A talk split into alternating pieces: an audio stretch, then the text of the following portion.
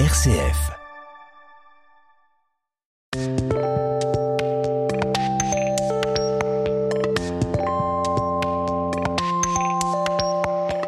Jean-Paul Deluche, bonjour. Bonjour Vincent, bonjour à tous. Et comme chaque semaine, rendez-vous philosophie en votre compagnie. Aujourd'hui, l'écho de nos paroles. Je souhaitais vous partager l'écho de nos paroles. Effectivement, c'est un conte hindouiste. Un jeune berger emprunta un jour un nouveau sentier avec son troupeau. Il lui sembla alors entendre le bruit de sonnaille d'un autre troupeau. Cela le remplit de joie car il avait bien envie de se faire un ami. Il l'appela. Qui est là?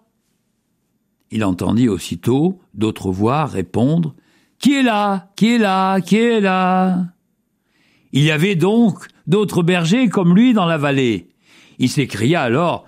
Où êtes-vous? Je ne peux pas vous voir. Et les voix répondirent. Pas vous voir, pas vous voir. Cela le mit en colère.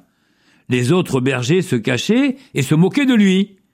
Il leur cria Montrez-vous, imbécile Et les voix répondirent Imbécile, imbécile, imbécile.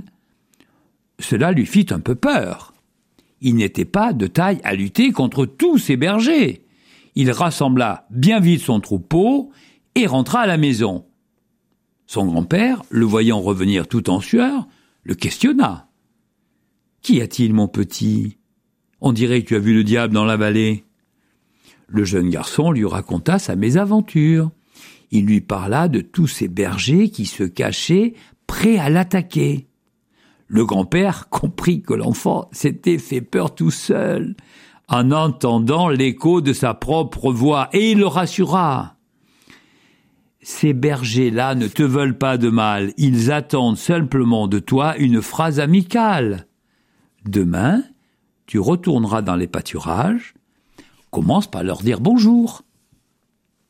Le lendemain, lorsqu'il atteignait le fond de la vallée, le jeune berger cria joyeusement Bonjour Et l'écho répondit Bonjour, bonjour, bonjour, bonjour, bonjour.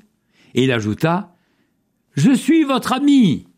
Ami, ami, ami, ami, répondit l'écho.